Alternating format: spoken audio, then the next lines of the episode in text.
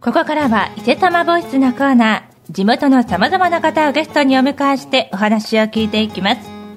本日は伊勢崎市観光タクシーひまわりの佐藤理子さん松原アンドレさんにお話をお聞きします。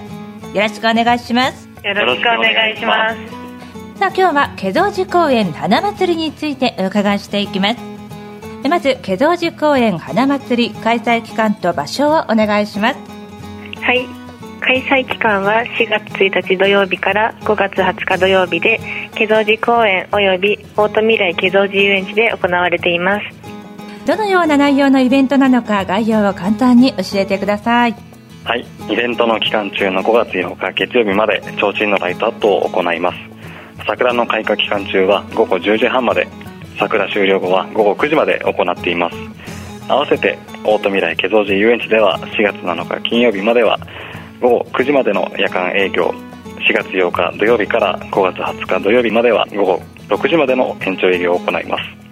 またゴールデンウィーク期間中の5月3日水曜日から5日金曜日にはさまざまなイベントを行う予定です。えこの収録は4月上旬に行っていますが現在のお花の様子はいかがでしょうか？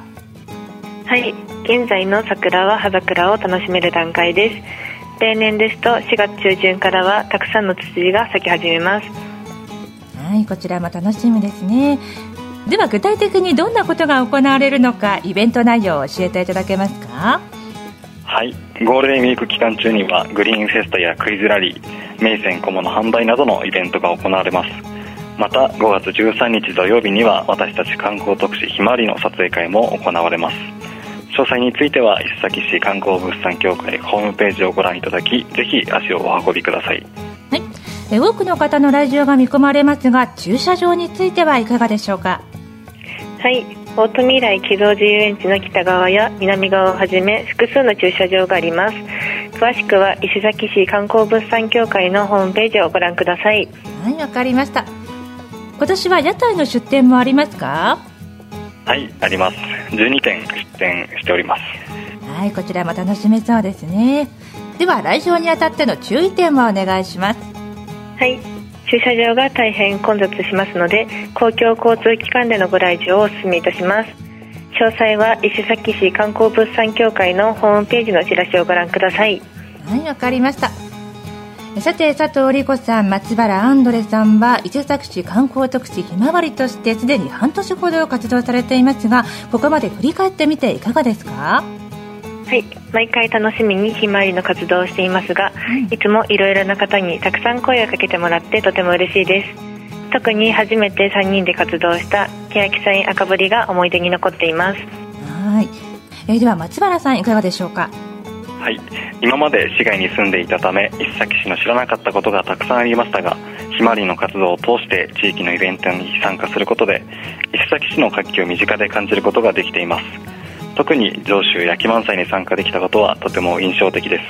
はい。ありがとうございます。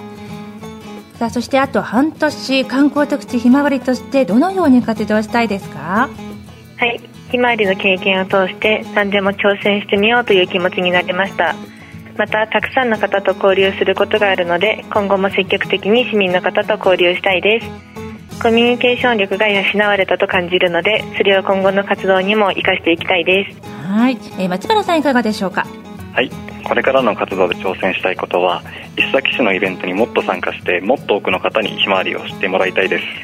はい。皆さんの活躍を楽しみにしていますここまでたくさんのお話を伺ってまいりました。最後になりますがラジオの前の皆さんにメッセージをお願いします。はい。華蔵寺公園花祭りでは桜やツツジなど花のリレーが楽しめます。イベントも盛りだくさんなのでぜひ華蔵寺公園へお越しください。また私たち観光特使ひまわりのインスタグラムがあり随時更新しているのでぜひご覧いただき応援をよろしくお願いします。はい、え本日は伊勢崎市観光特使ひまわりの佐藤理子さん松原アンドレさんにお話を伺いました。どうもありがとうございました。ありがとうございました。